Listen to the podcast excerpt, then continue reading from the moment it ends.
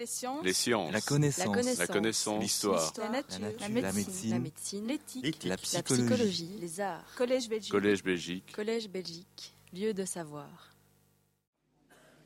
Voilà, je vous propose de, de commencer. Je, je voudrais tout d'abord vous remercier d'être présent, parce que c'est un, c'est un grand honneur de pouvoir parler devant, devant une ou 100 ou 150 personnes, c'est très agréable. Et donc merci de, de votre présence, merci de votre euh, déplacement. Et j'espère pendant une heure passer un, moment d'échange intéressant avec vous. L'Académie est un lieu de savoir, mais surtout un lieu de transmission de savoir. Et, c'est pour ça que ces conférences sont organisées. Euh, Elles demandent euh, pour chacune beaucoup de, recherche académique, mais l'idée c'est d'offrir un produit de, qualité, d'échange, euh, d'intérêt pour les personnes qui, viennent, euh, qui viennent ici. Et je crois que ce qui m'a poussé à, sortir de ma zone de confort d'économiste pour parler de, populisme, pour parler de, changement de structure sociale, c'est que je crois pouvoir partager avec vous le sentiment que beaucoup de, choses changent dans nos communautés.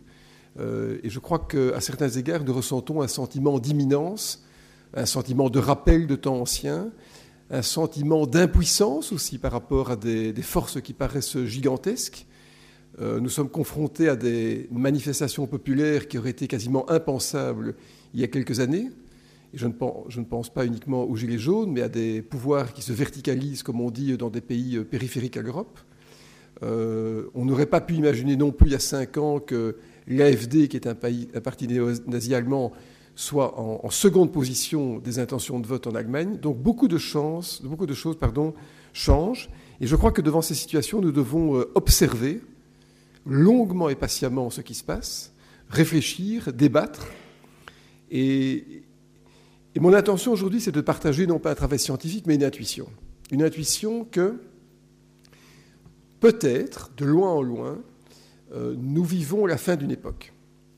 Bien sûr, on vit tous les jours la fin d'une époque. Comme disait Camus, euh, chaque homme termine l'humanité et chaque homme la commence, mais nous vivons la, fin d'une époque, d'une époque qui était sans doute celle que je qualifie du néolibéralisme, avec un, choc de capitalisme extrêmement important dont on prend aujourd'hui la mesure. Et euh, j'en prends pour, euh, pour indice le fait que les deux pays qui ont été à la base de ce bouleversement capitalistique il y a environ 40 ans, à savoir euh, le Royaume-Uni et les États-Unis, aujourd'hui ferment cette parenthèse en, votant pour Trump ou en votant pour le Brexit.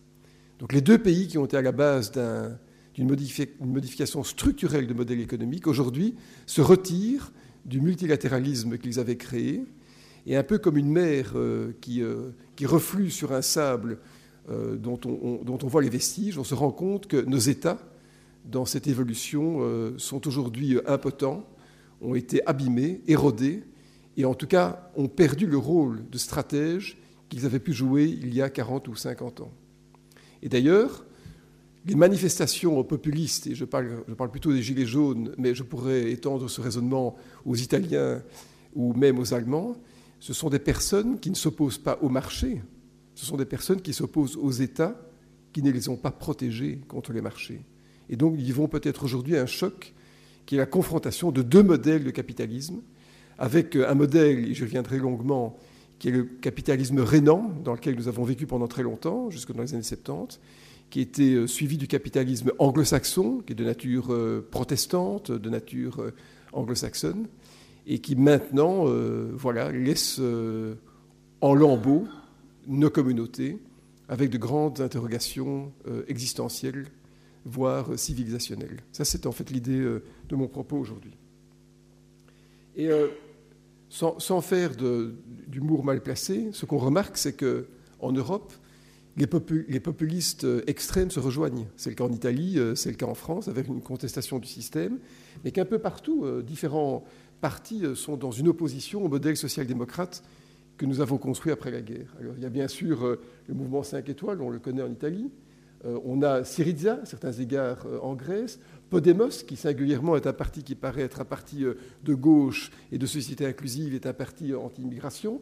Il y a bien sûr euh, ce qui était maintenant le, Front National qui a changé de nom, le fameux AFD euh, allemand, et différents partis euh, qui, jour après jour, gagnent en intérêt, gagnent en intention de vote, et qui sont des partis qui réfutent ce modèle humaniste, social-démocrate, qui avait été construit après la guerre. Je, crois d'ailleurs que les, vraies difficultés ne vont pas venir de l'Ouest. On parle souvent du Brexit et de Trump. Je pense que les vrais problèmes vont venir de l'Allemagne dans les prochaines années. L'Allemagne qui renoue peut-être avec ses démons et qui, euh, à l'est de son territoire, est en train d'être confrontée à des populismes euh, des pays qui avaient quitté il y a 20-30 ans la zone d'influence de l'URSS pour rejoindre maintenant une sorte d'effervescence euh, centrée sur l'ethnie et centrée sur différents projets de société très différents des nôtres. Donc voilà, nous sommes dans un monde qui est certes en croissance, en croissance longue, mais en croissance extrêmement faible, nous vivons en même temps une titanesque mutation digitale. C'est important de le rappeler. Euh, lors de la crise de 2008, deux continents, euh, les États-Unis et l'Europe, ont donné des réponses extrêmement différentes à la crise qu'on a qualifiée de crise des subprimes. Euh, les États-Unis ont décidé, contrairement à ce qu'avait fait Roosevelt dans les années 30, d'amplifier le capitalisme, profitant de la mondialisation et de la digitalisation. Donc ils n'ont pas donné des réponses rooseveltiennes à la crise de 2008, tandis que l'Europe a essayé de retrouver dans l'État-providence un ancrage qui malheureusement aujourd'hui n'est plus possible à retrouver, sachant que les engagements sociaux que l'État nous a promis ne pourront pas être honorés. On a bien sûr, on le sait, un bouleversement important de, l'échiquier planétaire et donc un paysage sociopolitique en profonde mutation, avec, comme je le disais, des capitalismes et des libéralismes qui maintenant s'opposent et dont je reviendrai plus tard sur euh, la typologie avec euh, des acteurs de ce bouleversement néolibéral qui s'en retirent maintenant. J'ai parlé des États-Unis et, du Royaume-Uni. Et puis il y a un autre phénomène, et je viendrai assez longuement, c'est que le monde a commencé à s'emprunter. Je crois qu'au-delà des, phénomènes ethniques, euh, religieux, au-delà des typologies entre les communautés, ce qui les différencie foncièrement, c'est le rapport au temps, au temps et à la mort. Et euh, nous avons, pendant très longtemps, vécu en Europe dans un temps qui partait du passé pour arriver au présent. C'est-à-dire un temps qui permettait de partager ce qui avait été accompli. C'est le fameux modèle rénan dont je parlerai, c'est le fameux modèle social-démocrate, c'est un héritage de deux guerres mondiales qui avait euh, instruit à nos populations qu'il fallait euh, donner du sens et de la tempérance aux facteurs de production pour permettre un partage des richesses. Le modèle anglo-saxon est un modèle qui ne part pas du passé pour arriver au présent, c'est un modèle qui part d'un futur espéré pour revenir au présent, comme si le vecteur du temps avait fait une mutation de 180 degrés. C'est un modèle où tout le monde s'attend demain. C'est un modèle où la jouissance du présent se fait souvent au détriment d'une dette future qu'on devra rembourser, mais que parfois il n'est plus possible de rembourser. C'est donc un rapport au temps qui crée la volatilité, parce que ce n'est pas l'accompli qui est partagé, mais l'anticipé dont on essaye de bénéficier.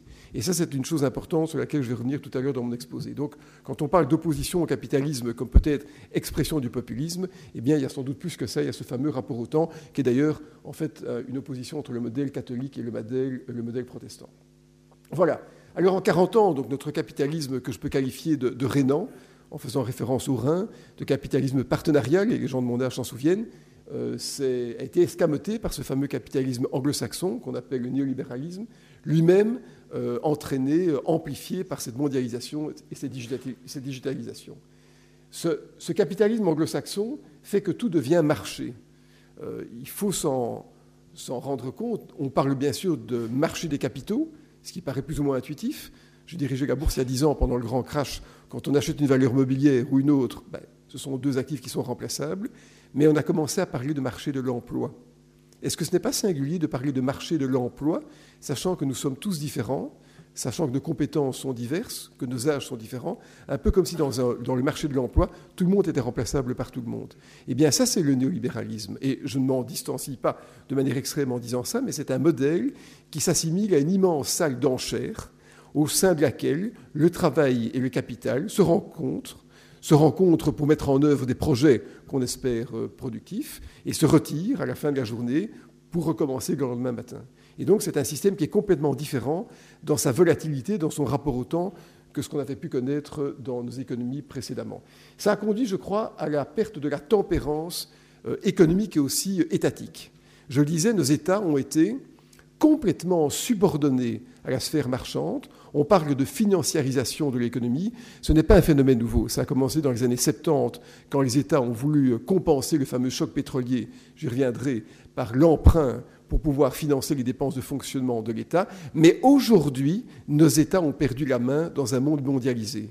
Les démocraties s'arrêtent aux frontières et les structures de la sphère marchande dépassent de loin les pays et bien sûr les continents. Ce qui veut dire que l'impotence des États est sans doute la résultante d'une immersion complète de nos structures sociales dans un monde globalisé, dans un monde marchand. On le voit d'ailleurs dans un débat contemporain, à savoir la fameuse taxation des GAFA. Donc les GAFA, c'est Google, Amazon, Facebook et, et autres grandes entreprises du même type. On n'arrive pas à taxer ces entreprises puisqu'elle crée des zones de commerce sans aucune présence locale. Amazon a 10 personnes en Belgique, alors que ça représente à peu près 20% du commerce en ligne. Google a 30 personnes pour faire du lobby et, Apple n'a que quelques magasins pour vendre des iPhones. Donc c'est un monde au sein duquel, mais l'État n'a pas trouvé sa place. Et euh, c'est d'ailleurs très frappant en Belgique. Quelle est encore malgré l'expression ou l'image qu'il essaye de, transporter, quelle est encore la marge de liberté d'un gouvernement belge dans un monde mondialisé? Cette marge de liberté est quasiment euh, homéopathique, elle est tout à fait insignifiante, et si tant est que nous avons envie encore de donner à l'État certains attributs régaliens, je crois qu'ils ont pour la plupart euh, disparu. Je pense que la volatilité sociale va s'amplifier. Nous sommes au début de quelque chose. Au début de quelque chose parce que, je le disais, la rancœur qu'on qualifie de populiste euh, s'exprime par rapport à des États qui n'ont pas protégé la population contre les forces de marché, contre des États qui n'ont pas pu conserver, qui n'ont pas pu conserver les gisements de croissance pour permettre la redistribution. Nos États devront à un certain moment faire aveu de faillite. Il n'est par exemple pas possible que l'État belge, et je ne cite que celui-là, soit capable d'honorer les engagements en matière de pension, sachant que rien n'a été fait pendant 40 ans pour pouvoir les honorer.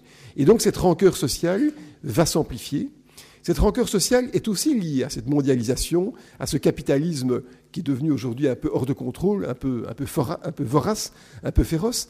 Et j'en prends pour, euh, pour illustration le fait que la première réaction des Gilets jaunes en France, c'était quoi? De ralentir l'économie. Des personnes se sont mises sur des ronds-points, euh, au milieu d'autoroutes, on en a vu d'ailleurs ici sur la petite ceinture, pour ralentir le flux des personnes et des biens. On ne peut pas ralentir, bien sûr, le flux des services. La plupart des services sont maintenant digitalisés. Ils dépassent la sphère terrestre, mais donc sont des personnes qui ont voulu reprendre le contrôle du rythme, de l'économie. C'est tout à fait intuitif. Dans un monde où les facteurs de production bougent, dans un monde où le travail devient exportable, dans un monde où le travail perd son ancrage terrestre, on parle en économie de déterritorialisation, eh bien l'humain perd ses racines, dans tous les sens du terme, et essaye de récupérer le rythme de l'économie. Quand je vous parlais de rapport au temps euh, qui caractérisait ou qui typologisait les économies, c'est bien de ça dont on parle. Les personnes qui ont manifesté en France sont des personnes qui voulaient retrouver, entre autres, le rapport au temps qui, leur échappait. Et donc je crois que cette volatilité sociale va s'amplifier parce que je n'arrive pas à trouver dans mon humble conscience, quels sont les facteurs qui vont pouvoir de nouveau apaiser cette amertume qui est en plus, je crois, liée à l'âge de la population euh, qui vieillit. On a cru aussi, et quelle imposture était-ce, que les conflits sociaux allaient être gommés par l'économie de marché comme si euh, le fait de baigner tout le monde dans le fameux capitalisme populaire de Margaret Thatcher allait conduire au fait que la lutte des classes allait disparaître. Eh bien non, nous sommes peut-être beaucoup plus profondément qu'on ne le pense dans une configuration de lutte des classes et je ne suis un homme de centre droit, je, l'assume, mais je lis quand même des choses qui sont parfois différentes dans mon courant de pensée. J'ai lu pendant le temps de Noël le manifeste du Parti communiste de Marx. Eh bien, si on lit ce texte aujourd'hui en remplaçant prolétariat par classe moyenne et capitalisme par capitalisme, eh bien, on arrive à une lecture, une grille de lecture parfaite de la situation contemporaine, ce qui montre bien qu'on peut retrouver dans le passé des typologies qui sont assez semblables à ce qu'on vit euh, maintenant. Et donc je le disais, voilà, l'État n'a pas protégé ses populations, donc ça conduit à des réactions extrêmes, et peut-être singulièrement que ça va renforcer les États. Parce que finalement, on voit différentes formes de populisme aboutir en Europe. Il y a des populismes de type insurrectionnel en France, euh, non organisés, et puis des populismes qui sont structurés politiquement. Et finalement, les gens aujourd'hui qui manifestent contre l'État conduisent souvent à renforcer les États qui deviennent d'autant plus liberticides qu'ils ont été attaqués. Et c'est très paradoxal parce que nos économies, dans un modèle qui est resté social-démocrate, et je parle plutôt d'Europe de l'Ouest, ont pourtant vu l'État euh, la part de l'État dans la richesse nationale augmenter jusqu'à dépasser 50%. Donc il y, a, une schizophrénie aussi là-dedans, c'est qu'on veut un État euh, différent de celui qui ne nous a pas protégés, mais en même temps l'État a joué en grande partie son rôle puisque 50% de la richesse nationale est brassée par l'État pour être redistribuée, mais j'y reviendrai euh, tout à l'heure. Et puis on verra lors des élections européennes ce qui va se passer. Je suis moins pessimiste que certains, parce que finalement l'Europe aujourd'hui n'est plus un pouvoir décisif et donc sa représentation n'est pas tellement importante. Mais peut-être qu'on verra néanmoins que le modèle auquel on avait cru et qui a conduit à l'adhésion, on va dire séquentielle de nombreux pays, est un modèle aujourd'hui à l'arrêt. Alors pour, pour, replacer cette évolution dans un contexte euh, peut-être plus général, je voudrais faire un peu d'histoire avec vous. Je ne vais pas revenir sur l'histoire du capitalisme qui a vraiment commencé avec la révolution industrielle elle-même, qui a débuté, je crois, en 1775 avec Watt, hein, M. Watt qui a inventé sa machine. Je ne vais pas revenir sur euh, l'année 1850, qui est vraiment le développement de l'industrie manufacturière, c'est-à-dire en fait le déploiement de la révolution industrielle sur le continent européen. Je vais plutôt commencer au début du XXe siècle. Le, début du XXe siècle a été caractérisé par une mondialisation, un niveau de mondialisation qu'on a peine à imaginer. Comment est-ce qu'on mesure la mondialisation? On la mesure par la part du commerce international dans le PIB, c'est-à-dire la richesse créée chaque année. Eh bien, en 1913, le niveau de mondialisation était tel qu'il n'a été retrouvé que 60 ans plus tard, en 1973, après deux conflits mondiaux. Est-ce qu'on peut voir un rapport entre le premier conflit mondial et finalement, il n'y a eu qu'une seule guerre mondiale, parce que Versailles portait en, euh, lui la seconde? Eh bien peut-être, parce que le monde devenait effervescent, parce qu'il y avait de, grands tourments sociaux liés au fait qu'on pouvait importer ou exporter ce qu'on voulait dans le monde avec cette impression de perdre le contrôle des choses. Et peut-être qu'on peut de loin en loin, en tout cas quand on lit Stéphane Zweig, on peut, le déceler, on peut lier la mondialisation à un moment peut-être de rupture euh, sociale.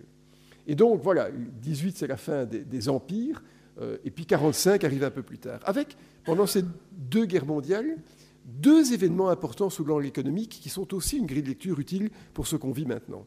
D'abord l'Allemagne. L'Allemagne, en 23, après avoir dû, euh, ce qu'elle n'a d'ailleurs pas fait, euh, payer des dommages de guerre très importants, l'Allemagne voit son symbole le plus abouti, c'est-à-dire la monnaie, s'effondrer. C'est ce qu'on appelle l'hyperinflation. Donc le papier marque ne vaut plus rien. Il faut 3 milliards de marques pour un dollar. Toute l'économie allemande s'effondre et on sait que des troubles insurrectionnels venant de Bavière et d'autres endroits se manifestent. Donc l'Allemagne est ruinée. Il faut savoir que pour les Allemands, la monnaie, c'est l'attribut suprême de l'État.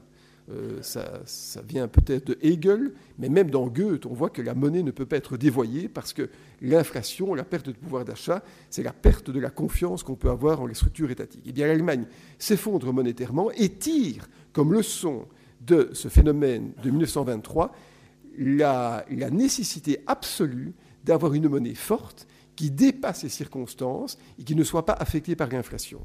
Ça explique pourquoi, lors de la crise très importante qu'on a vécue en 2008-2011, les Allemands ont voulu absolument imposer l'austérité et la rigueur à toute l'Europe, faisant basculer évidemment tout le sud de l'Europe, qui est plus faible que le nord, dans le chômage, dans la récession, dans la déflation. Et finalement, les Allemands ont dû se résoudre à commencer à imprimer de la monnaie parce que même tombaient en déflation. D'ailleurs, pour les, pour les, esprits qui sont moins férieux en économie que d'autres, eh l'Allemagne a failli tomber en récession lors du dernier semestre de l'année 2018. Donc ça, c'est la leçon qu'a tirée l'Allemagne, c'est un traumatisme monétaire. Les Américains ont vécu un autre traumatisme, c'est la Grande Dépression déclenchée elle-même par le crash de 1929.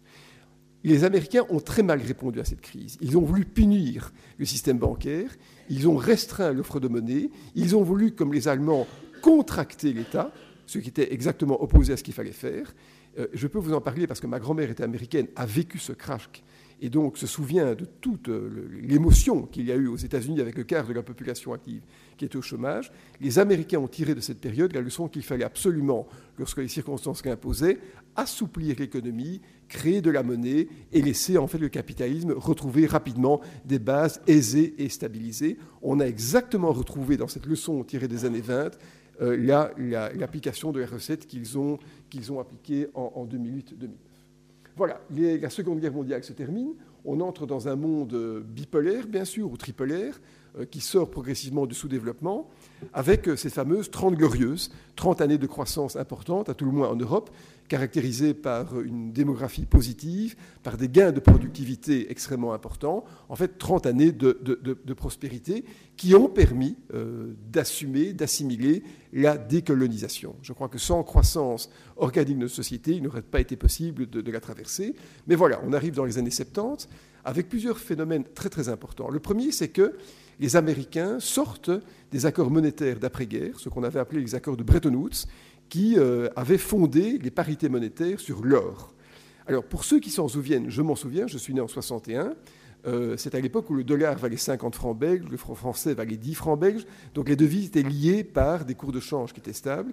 Les Américains, entraînés par la guerre du Vietnam et par le programme Apollo, ne sont plus capables d'honorer la quantité de dollars en or par un euh, en circulation par un remboursement en or, sortent du système et créent un phénomène d'inflation gigantesque qui est la trame des années 70. À cause de cette perte de valeur du dollar et de l'inflation, les pays pétroliers augmentent leurs prix. On a deux chocs pétroliers, 74, enfin 73, 74 et 78, pour ceux qui s'en souviennent, les, dimanches, les 4, 3 ou 4 dimanches sans voiture. Et en plus, la, mutation d'une économie qui était manufacturière vers ce qu'on appelle maintenant l'économie des services. C'est-à-dire, au lieu de, de, produire physiquement, des machines s'en occupent, on commence plutôt à utiliser son cerveau pour offrir de la valeur ajoutée. Donc c'est un, c'est une décennie maudite de basculement absolument gigantesque. Et le capital, pendant les années 70, perd à peu près 40% de sa valeur à cause de l'inflation. C'est cette, inflation qui est à la base euh, du néolibéralisme. Quand on, relit les, penseurs américains de l'époque, euh, qu'ils s'appellent L'Affaire ou Volcker, quand on relit la trame de pensée de Reagan ou de Margaret Thatcher, on comprend que c'est le combat contre l'inflation, c'est-à-dire la restauration du pouvoir d'achat du capital, de la monnaie, qui est à la base d'une mutation de régime, on va dire, de régime économique. Le néolibéralisme, c'est ça. C'est en fait euh, non seulement le combat euh, contre l'inflation, mais c'est aussi quasiment une idéologie qui part de l'idée que l'État doit être relégué à ses tâches uniquement régaliennes. C'est-à-dire qu'il faut un État à minima et que l'économie de marché spontanée, que le capitalisme spontané, règle mieux que les pouvoirs publics la planification de l'économie. On sait aujourd'hui que c'est faux, que c'est une imposture, mais tous, et moi le premier d'ailleurs, nous nous sommes laissés entraîner dans une logique plutôt euh, optimiste, parce que nos économies, à l'époque, avaient besoin d'oxygène.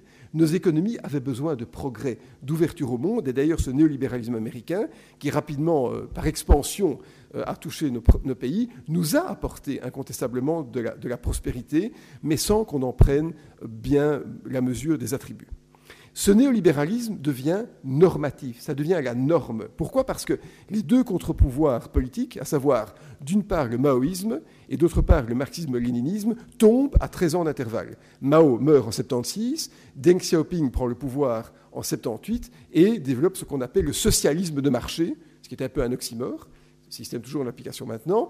Et en 89, on s'en souvient, le mur s'effondre avec euh, tout ce modèle qui, qui, tombe en, ruine. Et donc, euh, faute de combattants, ben, le modèle américain, le modèle anglo-saxon, s'impose comme étant la norme absolue.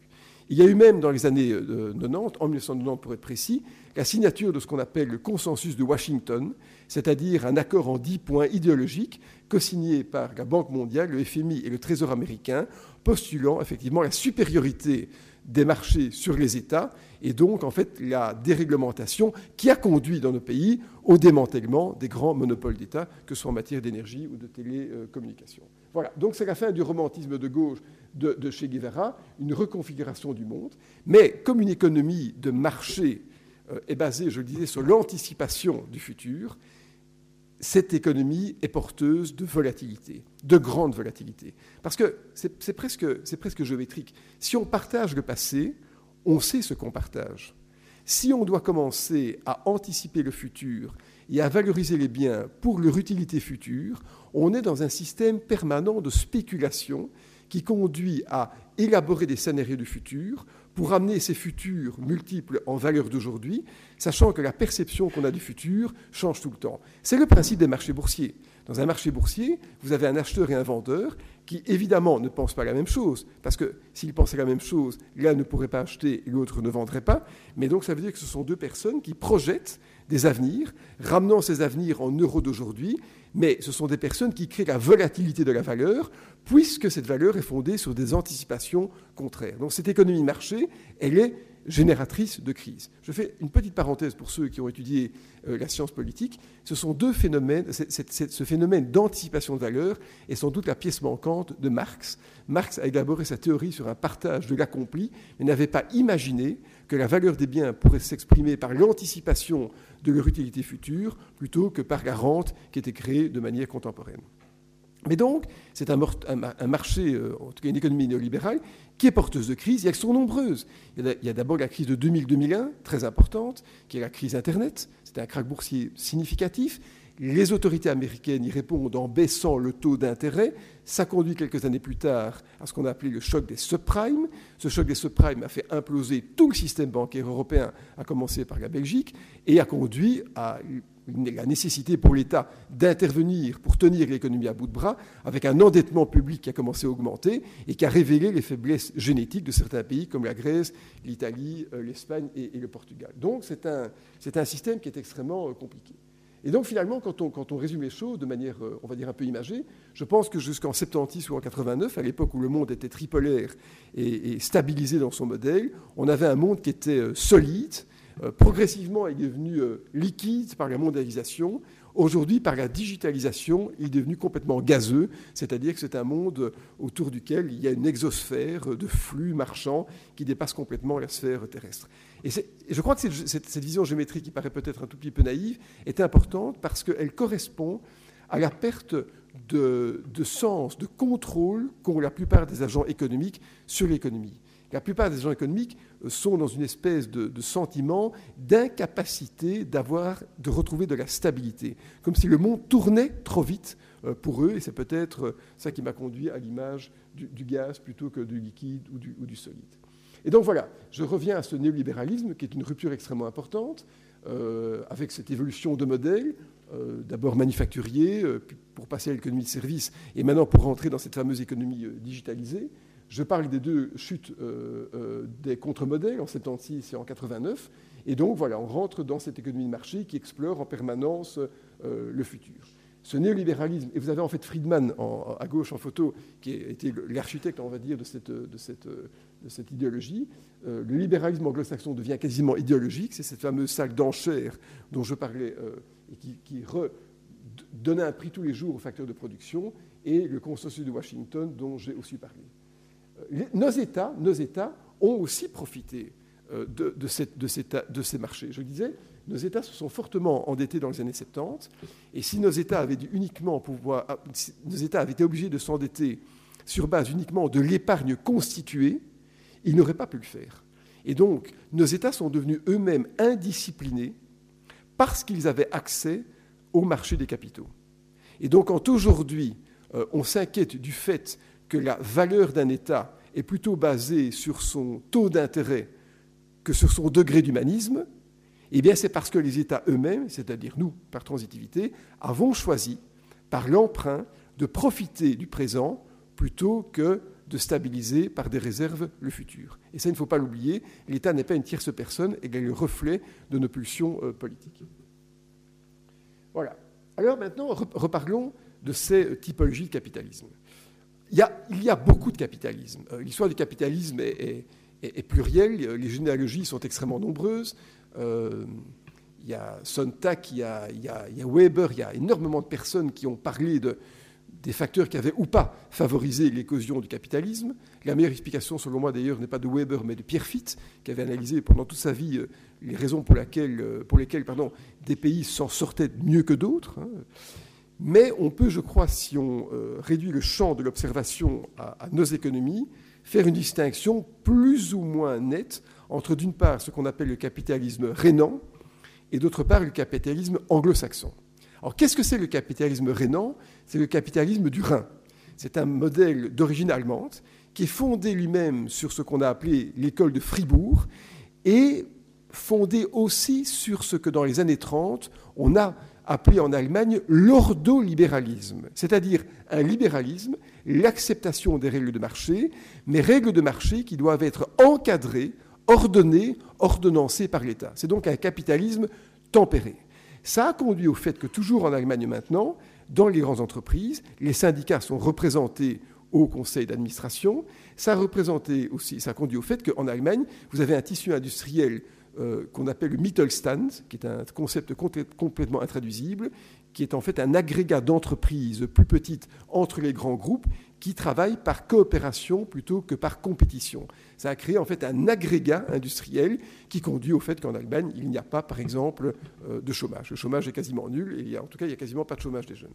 Donc c'est un capitalisme que nous avons euh, intégré, je crois, dans les années 50, 60, un peu 70, et qui, de Rénan, est devenu quasiment occidental, puisque c'était le capitalisme belge, euh, français, euh, même hollandais, qui a dépassé d'ailleurs la distinction entre la trame protestante et la trame euh, catholique de, nos économies. C'est un capitalisme, je le disais, qui conduit à, partager ce qui été accompli. On n'anticipe pas le futur.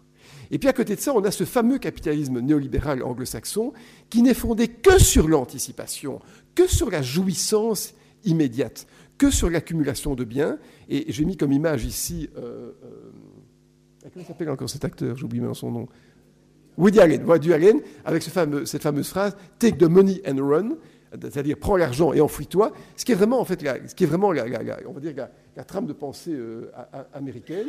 Et, très bizarrement, d'ailleurs, le, le capitalisme anglo-américain est une lointaine émanation du capitalisme calviniste, qui a migré. en fait, il y a eu deux grands réformés. Luther a, fait la réforme des, paysans. C'est la raison pour laquelle le luthérianisme s'est développé en Allemagne, mais aussi dans les pays nordiques, au sein desquels la géographie est un peu plus compliquée. Le calvinisme, c'est la, réforme des bourgeois. Ça a conduit à des gentry commerciales, euh, bien sûr en Suisse, euh, aux Pays-Bas, en Angleterre et aux États-Unis. Mais en fait, le capitalisme euh, américain n'est plus aujourd'hui de nature calviniste. Calvin, bien sûr, est l'homme qui avait théorisé, la, prédestination, il est aujourd'hui devenu plutôt athée que, protestant. Et voilà, et donc c'est ce qui, je crois, euh, alors voilà, ces deux capitalismes sont en, confrontation actuellement. Le capitalisme euh, rénan a été disqualifié par le capitalisme anglo-saxon, et aujourd'hui, je ne parle pas d'aujourd'hui, au jour d'aujourd'hui, mais en tout cas au cours des derniers et des prochains trimestres, on s'est rendu compte, on va se rendre compte du choc de modèle. Parce que toutes les réactions sociales qui s'expriment sont en fait la résultante du fait que l'État qui a bénéficié de cette mondialisation, qui a bénéficié de l'enrichissement, doit faire progressivement aveu euh, d'incompétence, parce que ces deux capitalismes ne sont pas miscibles. Le capitalisme anglo-saxon est un capitalisme qui naturellement réduit l'État à sa plus simple expression, parce que les règles du marché s'imposent. Et l'État est faible aux États-Unis parce que les facteurs de production, le travail, le capital, sont censés se déplacer et absorber la volatilité en fonction des poches de croissance. Nous avons un système européen qui est différent, qui a été fondé sur l'État-providence. Alors, qu'on l'aime ou qu'on ne l'aime pas n'est pas important. La trame de pensée de nos économies, ça a été Bismarck, euh, ça a été Beveridge en Angleterre, c'est-à-dire la conception d'un État au sein duquel on ne laisse personne au bord du chemin, c'est-à-dire au sein duquel on assure une certaine solidarité, une certaine cohésion sociale. Ce modèle n'est pas compatible avec le capitalisme anglo-saxon. C'est maintenant qu'on s'en rend compte. Le capitalisme anglo-saxon génère par sa spontanéité de la croissance, génère de l'enrichissement, mais, dans nos économies, l'État ne pouvait pas se laisser réduire à ce à quoi il est réduit maintenant, parce qu'il n'est plus, à cause de ce changement de modèle, à même d'honorer ses engagements. C'est ça qui s'est passé. Nos États n'ont pas compris, n'ont pas compris le basculement de modèle et qu'il fallait tempérer de manière plus étatisée ce capitalisme anglo-saxon, qui bien sûr apportait richesse et bonheur, par un encadrement plus important que ce qui a été fait. Nous ne sommes pas dans une société qui est amnésique comme aux États-Unis, nous sommes dans des sociétés de, longue tradition, de temps extrêmement puissant, profond et lent, et donc ce capitalisme sans mémoire d'enrichissement américain n'est pas compatible avec l'idée que nous avons de l'État. Et c'est ça la confrontation à laquelle nous sommes aujourd'hui. Euh, euh, euh, c'est ça, l'État auquel on est confronté maintenant. C'est que nous nous rendons compte que l'État n'est plus à même de jouer son rôle dans un système d'économie mondialisée au sein duquel il a perdu la main. Et, ça explique, je crois, beaucoup de choses en termes de grille de lecture. Ça explique beaucoup, je crois, à, nombreux égards, la rancœur sociale. Alors, je parlais de, rapport au temps. Euh, qu'est-ce qu'a apporté la révolution industrielle? La révolution, industrielle a modifié le rapport au temps. Le temps, auparavant, était cyclique. C'était les saisons qui rythmaient l'économie. Progressivement, par la production, par la révolution industrielle, le temps est devenu linéaire parce qu'on a pu produire indépendamment des saisons, des biens et des services. Mais ce temps, c'est ce qui différencie, je le disais, les deux capitalismes, et je simplifie, à savoir le capitalisme anglo-saxon et le capitalisme euh, européen ou rénan. Euh, le capitalisme, euh, on va dire, européen, rénan, je le disais, part du passé pour aller vers le présent, tandis que l'oscillation calviniste le, capitalisme de marché néolibéral est un capitalisme qui part du futur vers ce présent. Ce, n'est pas la même chose. Et d'ailleurs, on voit que les attributs de la monnaie ont eux-mêmes été modifiés par cette perception du temps. En fait, la monnaie, c'est quoi? C'est aussi l'économie du temps. Euh, le négoce, négocier, ça permet d'économiser du temps. L'épargne, ça sert à protéger contre les aléas du temps. La spéculation, c'est un pari sur le temps futur. Résoudre une crise, c'est gagner du temps par des moyens de gagner de l'argent. Et donc finalement, on se rend compte qu'aujourd'hui, le, rôle de la monnaie et du temps apparaissent différents dans les deux typologies. C'est pour ça que dans les pays anglo-saxons, l'enrichissement immédiat, cette course contre le temps, cette accumulation de monnaie est la trame de pensée, tandis que ça n'a pas été le cas chez nous. Et c'est la confusion des modèles avec l'État au milieu dans nos économies qui a perdu la main qui, je crois, conduit au désarroi auquel on assiste dans certains pays. Je disais que l'économie protestante ou néolibérale conduit à, anticiper le temps. Ça va même plus loin que ça. Je pense que cette économie conduit même à rentrer dans le passé. Alors je m'explique.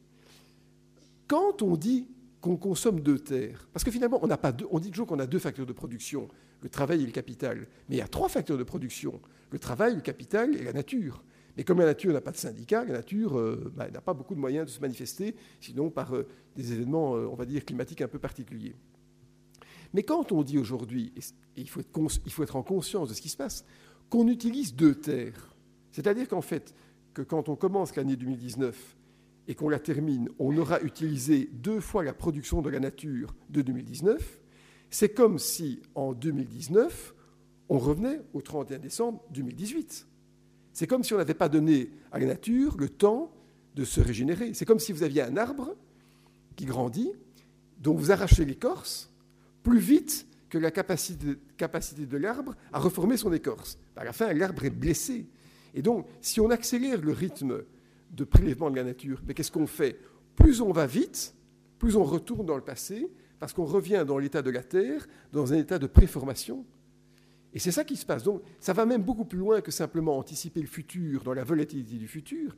Ça, conduit à rentrer dans le passé sans permettre à la Terre de se régénérer. Eh bien, ce système d'anticipation du futur va mal se terminer.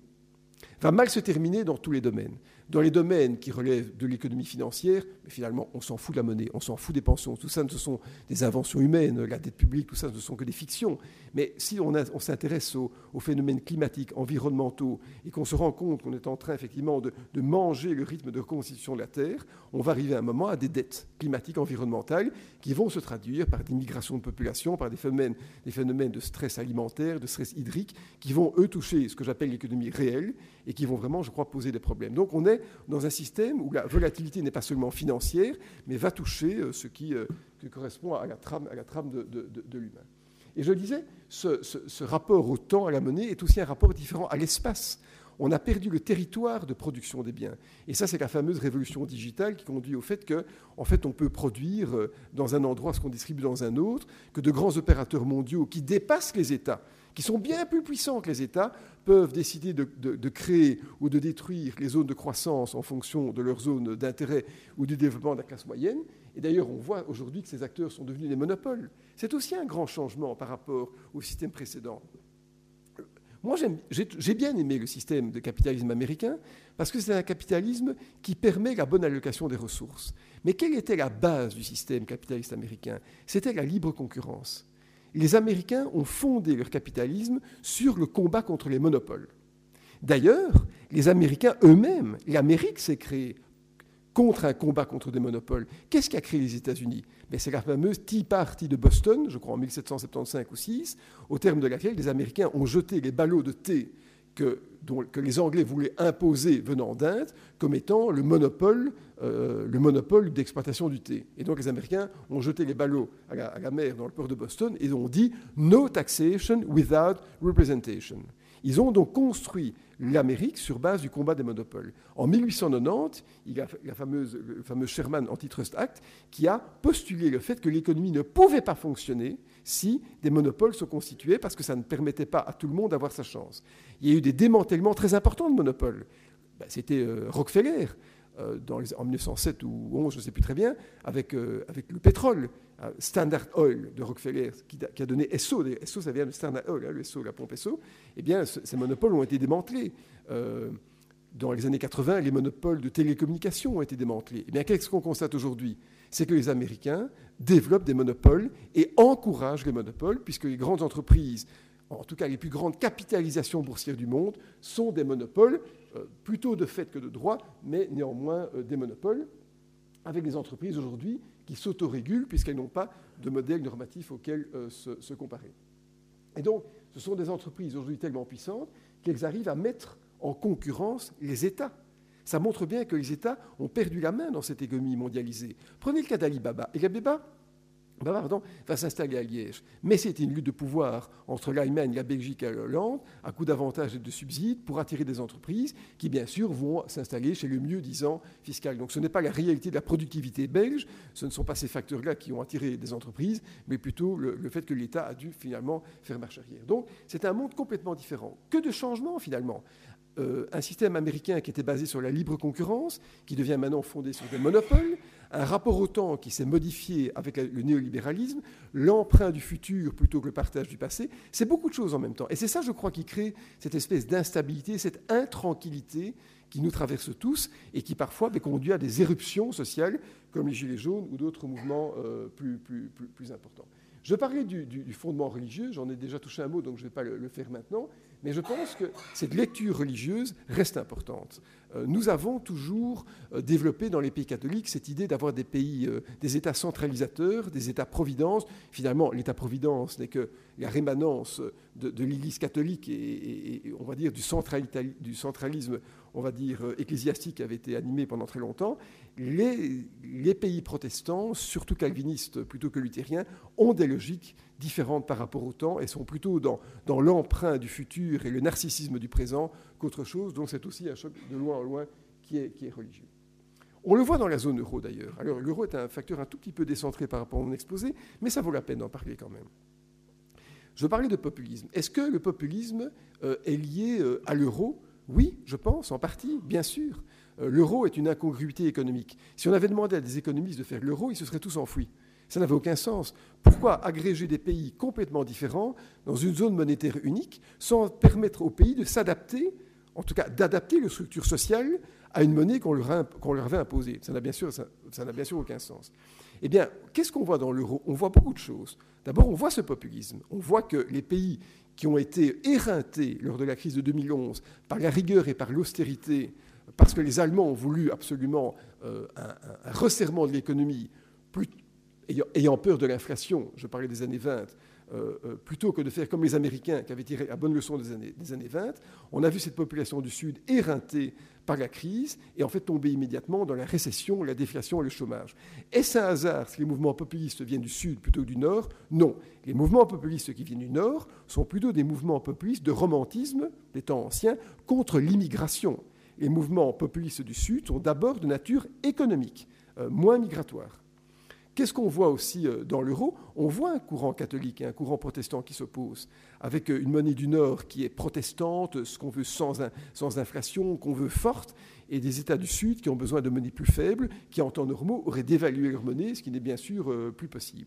Et d'ailleurs, je crois que l'euro, qui était, on va dire, qui est un facteur d'unification, d'unification de, de l'Europe, est peut-être le dernier narratif, le dernier garde-fou avant un retour aux États-nations, parce que je ne suis pas sûr que l'Europe ou l'Union européenne va rester dans sa formulation actuelle, et peut-être en même temps, de manière schizophrénique, à la base de ce qui met fin à cette même Europe.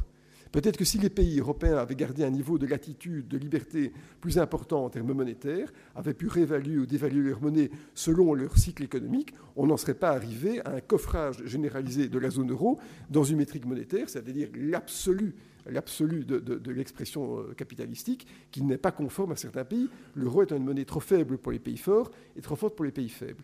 Est-ce que ça veut dire que l'euro va subsister? Je l'espère, mais j'en suis de moins en moins sûr. Parce que si à un moment les forces sociales s'expriment et euh, mettent en cause la monnaie comme étant un facteur d'emprisonnement par rapport à leurs expressions démocratiques, peut-être qu'un jour on va voir euh, des choses un peu bizarres arriver. Et je crois d'ailleurs que ce sera plutôt l'Allemagne qui va quitter l'euro que les pays du Sud. Je pense que je disais que les véritables ennuis vont commencer avec l'Allemagne, avec cette zone derrière l'Allemagne qui est un peu confuse pour nous, plutôt que de l'Italie ou de la France. Mais ça veut dire que l'euro est peut-être aussi a été un projet néolibéral. Finalement, qu'est-ce que c'était l'euro? L'euro, c'était de dire que, quelles que soient les différences entre les États, on va créer une monnaie absolue, sans aucun ancrage dans l'économie réelle, parce que l'euro est fondé non pas sur la simulation de l'emploi, de l'industrie, des investissements, rien du tout. L'euro est simplement fondé sur son propre taux d'inflation. Enfin, c'est quand même invraisemblable quand on réfléchit. C'est une monnaie qui est désincarnée de l'économie réelle. C'est une monnaie au-dessus de nous qui est définie par son propre taux d'inflation. Bon, est-ce qu'on peut imaginer que, cet euro, euh, sans ancrage dans l'économie réelle, puisse un jour poser problème? Oui, si à un moment, la trame des pays, euh, l'Allemagne contre les pays latins, s'oppose quant au rôle de la monnaie.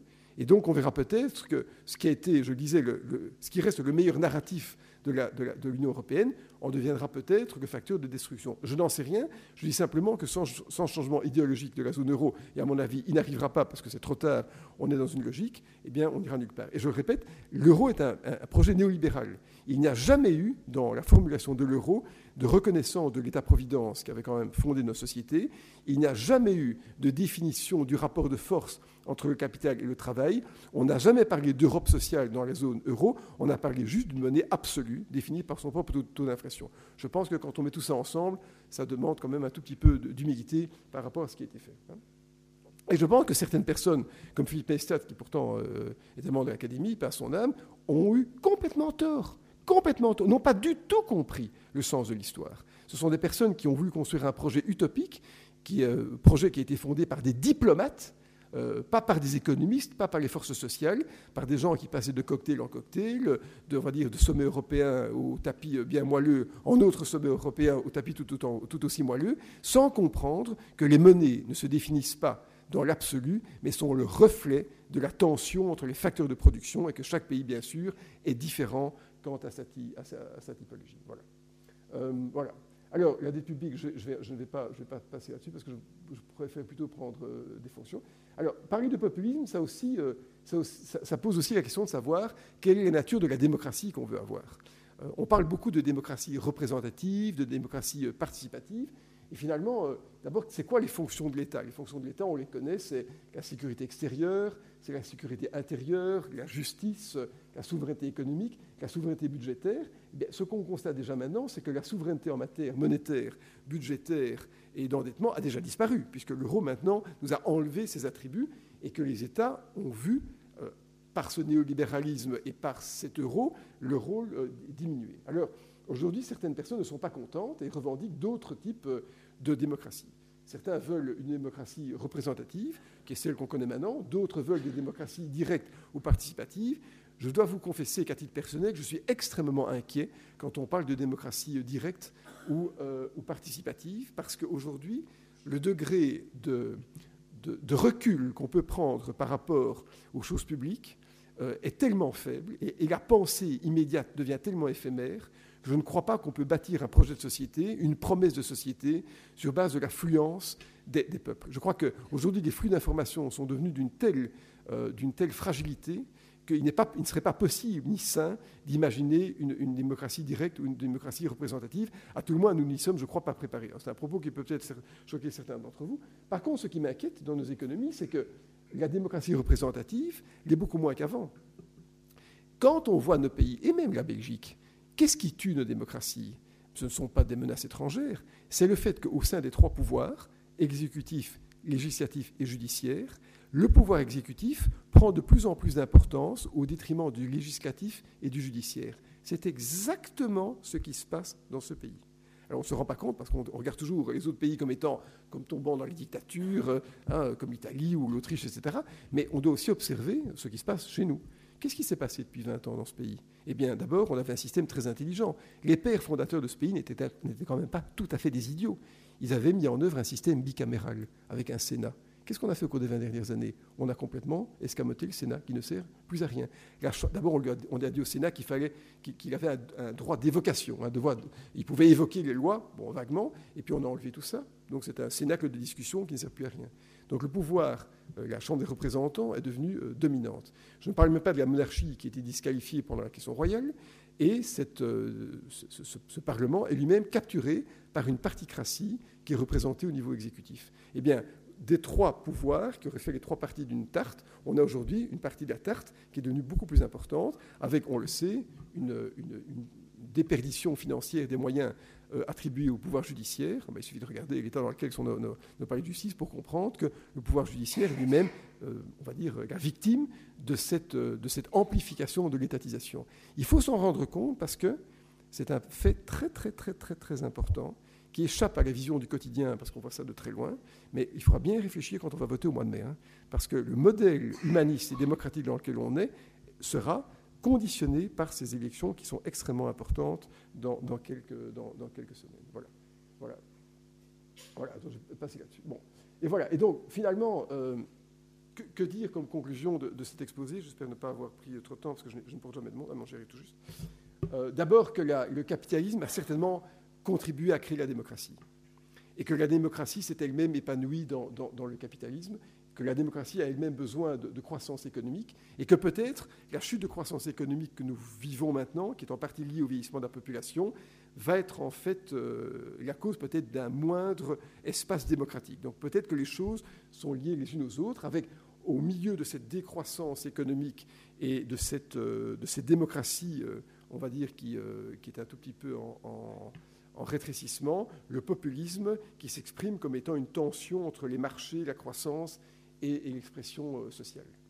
Euh, avec un capitalisme qui était, je crois, pendant longtemps trop débridé, euh, qui a modifié cette démocratie et qui aujourd'hui nous confronte à un choc de modèle entre le modèle anglo-saxon et le modèle rénan.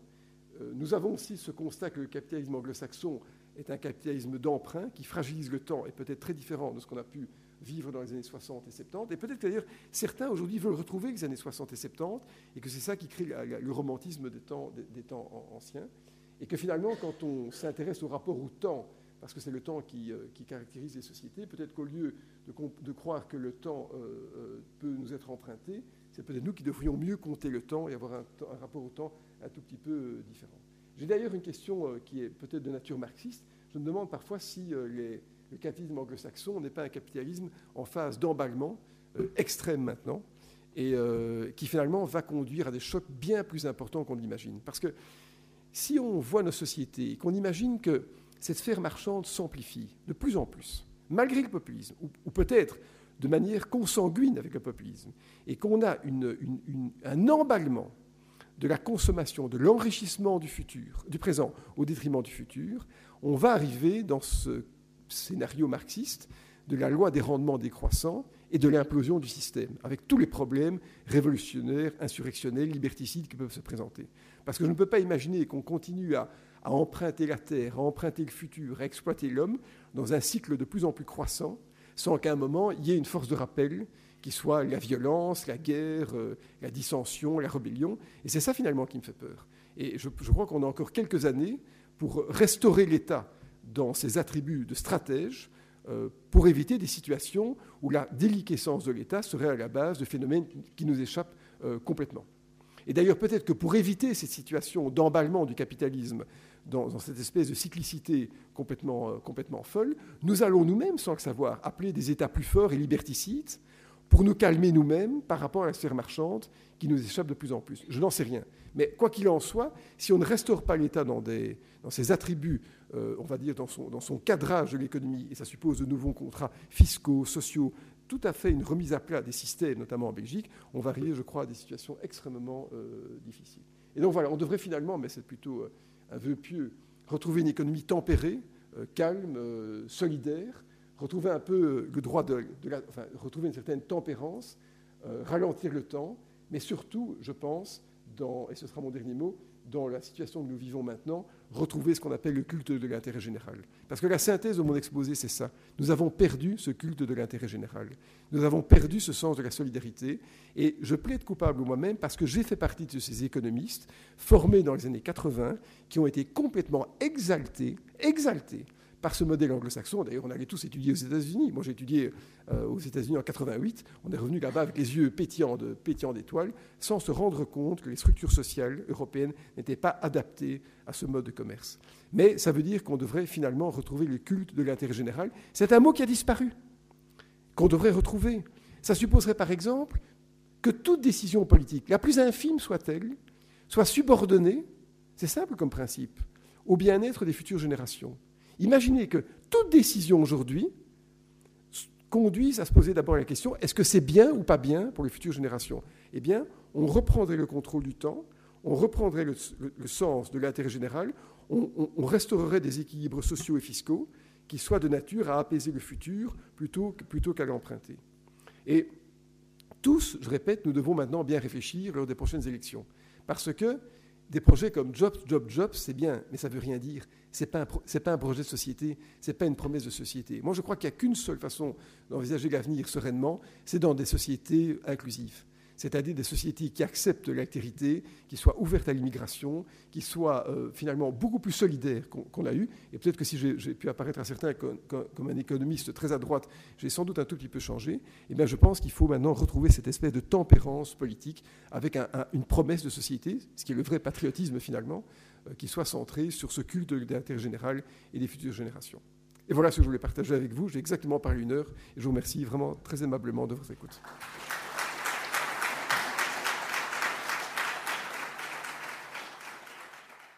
Les sciences. Les sciences. La connaissance. La connaissance. L'histoire. La, nature. La, médecine. L'éthique. La, psychologie. Les arts. Collège Belgique. Collège Belgique. Collège Belgique. Lieu de savoir.